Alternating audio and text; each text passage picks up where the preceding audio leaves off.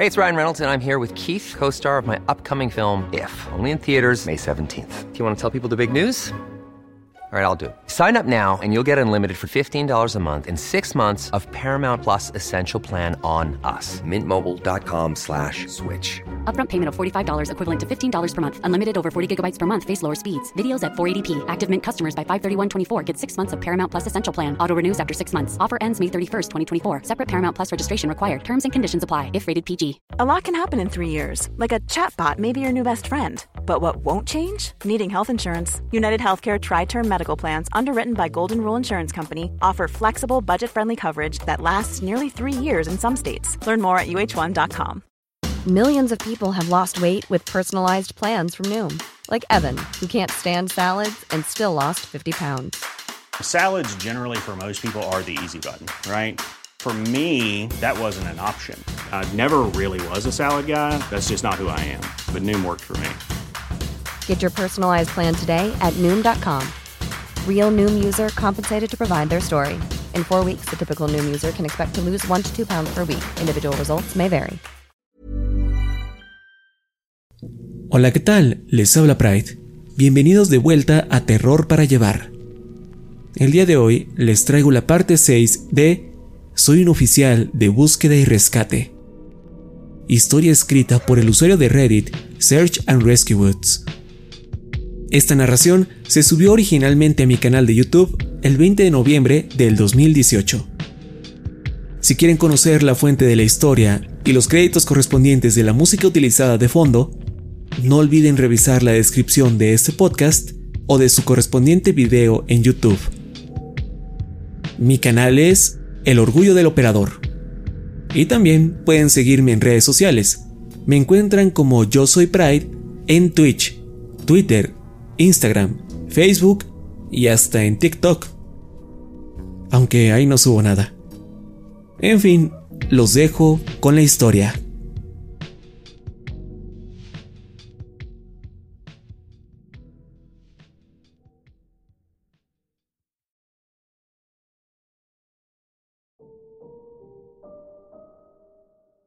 Ha pasado un tiempo desde que actualicé. Lo lamento. Intentaré publicar las historias en orden cronológico y explicar la relación entre todas, para no brincar de relato en relato sin hilo aparente. Cuando inicié en esto nadie me contó sobre eventos extraños que pudieran ocurrir. Asumo que para evitar mi renuncia antes de siquiera comenzar. Sin embargo, a tan solo unos meses de servicio, me embriagué con un colega. De esa forma, soltó un poco la lengua. Sí, las cosas se ponen algo locas por aquí, supongo. Lo peor es cuando muere gente que no se supone que debería, ¿sabes? Cuando los encontramos muertos a tan solo 10 minutos de que alguien los perdió de vista. Estaban bien hasta hace un momento, lo juro. Ese tipo de mierdas. Como ese tipo que encontré en primavera, a la mitad de un camino muy concurrido. Alguien llegó a la central increíblemente nervioso porque vio un sujeto tirado sobre un gran charco de sangre. Salimos de inmediato y vemos al tipo, más tieso que una tabla, y con razón, pues su nuca parecía puré de papa. Tenía el cráneo pulverizado. Los sesos se le escurrían como relleno de pavo. Tiene algo de sentido. El tipo era viejo, así que... sí, huesos débiles. Lo más probable es que haya tropezado. Los ancianos se caen todo el tiempo, créeme. Solo que el camino donde éste murió no tiene ni una sola roca, ni siquiera troncos o ramas. Además, no hay sangre sobre el sendero, por lo que debió morir justo en donde estaba. Es ahí donde cualquiera sospecharía de homicidio, ¿no? Pero es imposible. No hay puntos ciegos ahí. Es decir, si alguien se hubiera acercado al anciano desde su espalda con intención de golpearlo, alguien más lo debió haber visto o escuchado. Y, de nuevo, si ese fuera el caso, debería haber un rastro de sangre regada por doquier. Pero todos en la escena dicen lo mismo. Parece que se cayó y se golpeó la cabeza con una piedra. Recuerda que no había rocas en el lugar, ninguna.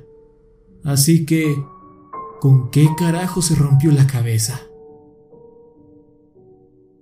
También recuerdo a una señorita que encontré en un parque distinto hace cinco años, cuando me encontraba al norte del estado. La hallamos entre un montón de enebros alrededor de un tronco. Parecía que la estaba abrazando. En cuanto la sujetamos para llevárnosla, una puta cascada se desbordó de su boca. Me empapó las botas. Su ropa estaba seca, igual el cabello, pero la cantidad de agua en sus pulmones y estómago era fenomenal. Irreal, viejo. ¿Cuál fue el reporte de la morgue? Que se ahogó. Tenía los pulmones repletos de agua, a pesar de que esa zona era algo desértica y no había ningún cuerpo de agua cercano a donde la hallamos, ni siquiera charcos, nada. Tampoco había rastros de alguna otra persona en el lugar. Quiero decir, es posible que fuera un asesinato, pero ¿por qué tomarse la molestia de hacerlo así? ¿Por qué no solo apuñalarla y el diablo con todo? No lo sé. Me parece extraño. Me asusté un poco en ese momento, pero como estábamos ebrios, creí que exageraba sus anécdotas. Ahora, no me agrada hablar de este caso. Ha sido de los que más he intentado olvidar, aunque claro, es más fácil decir que hacer. Esto pasó hace seis meses, después de que charlé con mi amigo en el bar, y hasta ese momento no había sido testigo de tantos acontecimientos extraños una cosita rara por aquí y por allá, escaleras incluidas, por supuesto, pues, aunque no lo crean, es muy fácil acostumbrarse a cosas así cuando tienes que tratarlas con naturalidad. Pero este caso fue un poco diferente. Un sujeto de 20 años con síndrome de Down se extravió. Su familia le perdió de vista en medio de un gran camino. Eso por sí mismo era raro, porque el tipo en cuestión nunca se alejaba de su madre. Ella estaba convencida de que había sido secuestrado, y un guardabosques, quien desafortunadamente ya no trabaja aquí, insinuó que nadie secuestraría a nadie, al menos no a alguien con esa discapacidad. Seamos generosos y digamos que le faltó un poco de tacto. Nos tomó bastante tranquilizarla para que nos diera información sobre él. Luego hicimos el reporte oficial de persona desaparecida. Debido a la urgencia de la situación, ya que el hombre no podía estar por su cuenta, trajimos a la policía para que ayudara con la misión. La primera noche no pudimos encontrarlo. Fue desgarrador. Nadie quería imaginárselo solo por el bosque. Asumimos que siguió vagando, adelantándose a nosotros. Al día siguiente, sacamos los helicópteros y lo localizaron en un pequeño cañón. Ayudé a traerlo de vuelta. Se encontraba en muy malas condiciones. Todos dudábamos de que sobreviviera. Se había caído y quebrado parte de la espina dorsal. No sentía la mitad inferior de su cuerpo. También tenía ambas piernas rotas. Había perdido mucha sangre. Al estar solo, asustado y confundido, empeoró sus heridas al arrastrarse sin saber qué más hacer. Sé que esto sonará terrible, pero mientras lo llevábamos de vuelta, le pregunté por qué se había alejado de su familia. Solo lo hice para poder decirle palabras de confort a su madre, que supiera que no fue su culpa. Además, lo perdíamos, y rápido, por lo que él no sería capaz de decírselas en persona. Estaba llorando y mencionó algo sobre un chico triste que quería jugar con él. Dijo que el niño triste quería cambiar lugares para poder irse a casa. Entonces, cerró sus ojos y cuando despertó, ya estaba en el fondo del cañón. No estoy 100% seguro que haya dicho eso, solo fue lo que entendí. Continuó llorando, preguntando por su mami.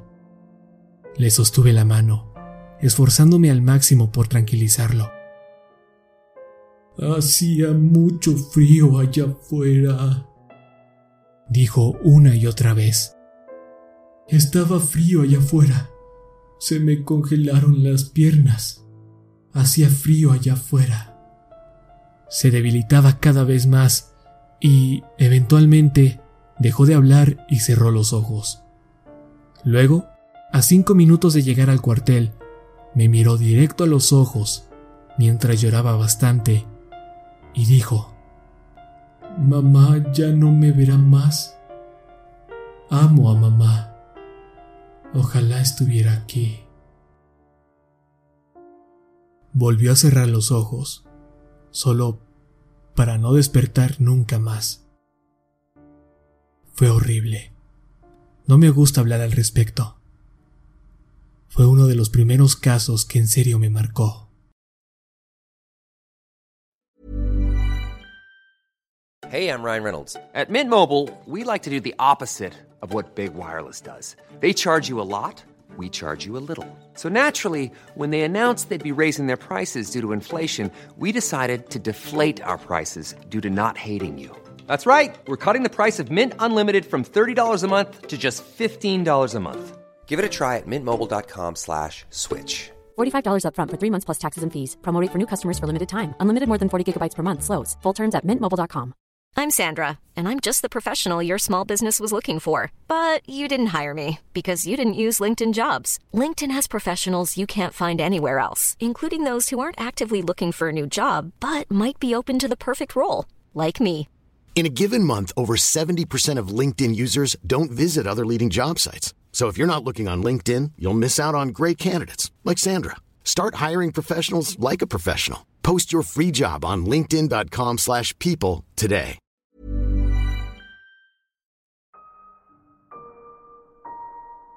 Debido a esto, me acerqué a un viejo oficial que me ayudó a superarlo. Pasó el tiempo y nos conocimos mejor.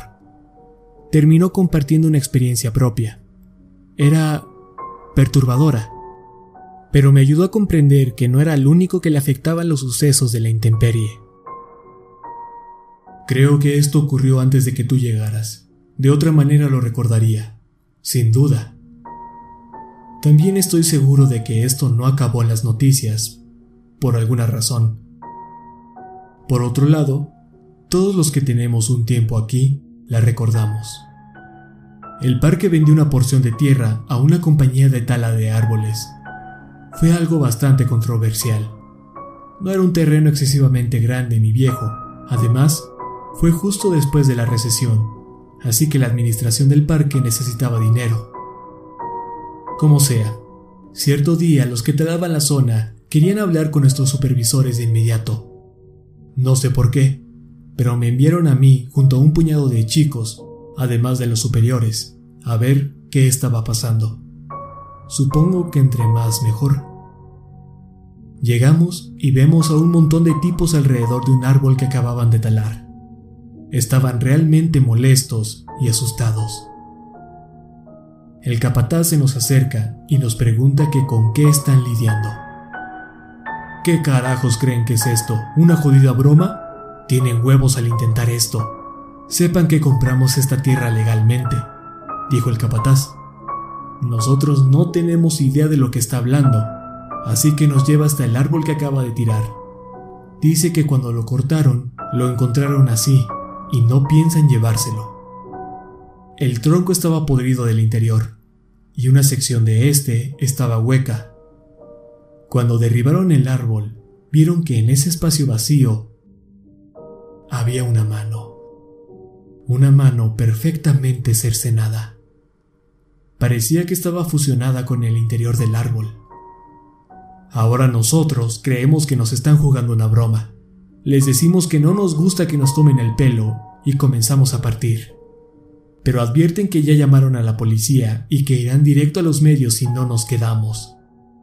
Eso capta la atención de nuestro superior, por lo que decide quedarse y hablar con la policía.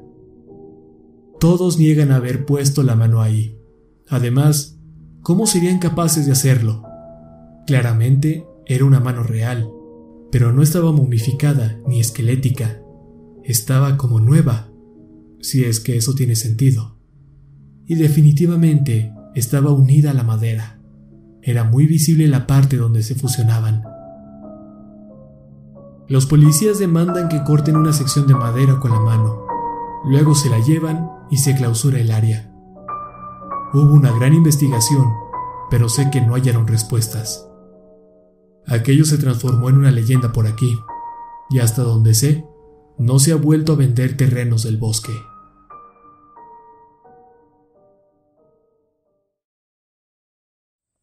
Como ya saben, asistí hace poco a un seminario de entrenamiento y escuché historias increíbles y escalofriantes.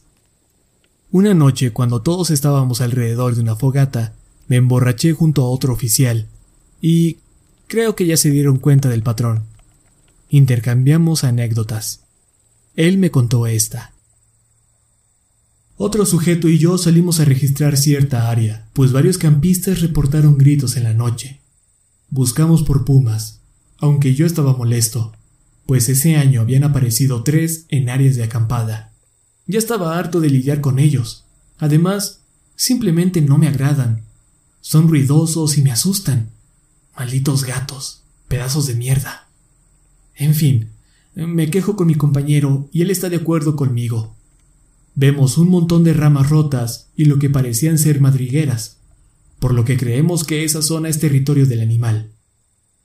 Aviso a la central y me contestan que lo confirme de ser posible. En otras palabras, tengo que pisar una pila de su mierda como prueba definitiva, según ellos. Pero como no hay rastro certero del puma, básicamente los mando al diablo. Que mi testimonio sea suficiente, yo ya acabé. No hay duda de que está ahí afuera, y no tengo que oler su excremento o estar entre sus mandíbulas para saberlo. El tipo con el que estaba se va a orinar. Yo me quedo mirando una madriguera al pie de un árbol. Quería saber si era de algún zorro o algo. Amo los zorros, viejo. Son jodidamente adorables. Como sea, estoy viendo el árbol cuando empiezo a escuchar ramas rompiéndose en dirección opuesta a donde fue mi compañero. Traía mi pistola, claro, pero ambos sabemos que no serviría mucho contra uno de esos malditos gatos. Aún así, desenfundo y comienzo a llamar a mi colega, que traiga su estúpido trasero de vuelta, pero está demasiado lejos y no me escucha. Intento divisar de dónde viene la criatura, y al hacerlo, me oriné encima. Te lo juro, no es broma. Un tipo se acercaba a mí, pero dando volteretas hacia atrás a través del bosque. No falló ni un solo salto. No se topó con ningún árbol, tronco o arbusto. Era como si supiera exactamente por dónde ir. Le grito que pare, que le estoy apuntando con un arma, pero no se detiene lo cual me hace perder la cabeza. Disparé al suelo frente a él. Algo increíblemente estúpido, lo sé, pero de verdad no quería que se me acercara. Antes de hacerlo, él se hallaba a unos 40 metros de mí, pero cuando jalé el gatillo, comenzó a saltar de regreso, perdiéndose entre los árboles. Mi colega llegó corriendo por el disparo. Pregunta qué carajos está pasando y le cuento lo sucedido, que tenemos que largarnos de ahí. Avisé a la policía y no me metí en problemas por disparar mi arma. Pero, viejo, no sé qué diablos era ese hijo de puta. Nunca he vuelto a ver algo parecido. Esa mierda fue aterradora. Creo que podemos estar de acuerdo que algo está pasando allá afuera, y aunque no puedo proveer hipótesis al respecto, solo quiero que la gente se lleve esta advertencia. Tengan cuidado cuando vayan al bosque. Sé que muchos de ustedes se creen invencibles. No obstante, la verdad es otra. Puedes llegar a morir allá afuera, o herirte de gravedad, o desaparecer. Es más fácil de lo que te puedas imaginar. Lamento que esta haya sido una actualización corta. Gracias por todo su apoyo. Significa mucho para mí.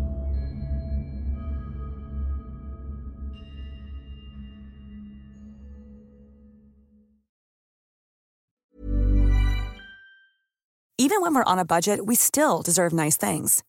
Quince is a place to scoop up stunning high-end goods for 50 to 80% less than similar brands. They have buttery soft cashmere sweaters starting at $50, luxurious Italian leather bags, and so much more. Plus, Quince only works with factories that use safe, ethical, and responsible manufacturing. Get the high-end goods you'll love without the high price tag with Quince. Go to quince.com/style for free shipping and 365-day returns.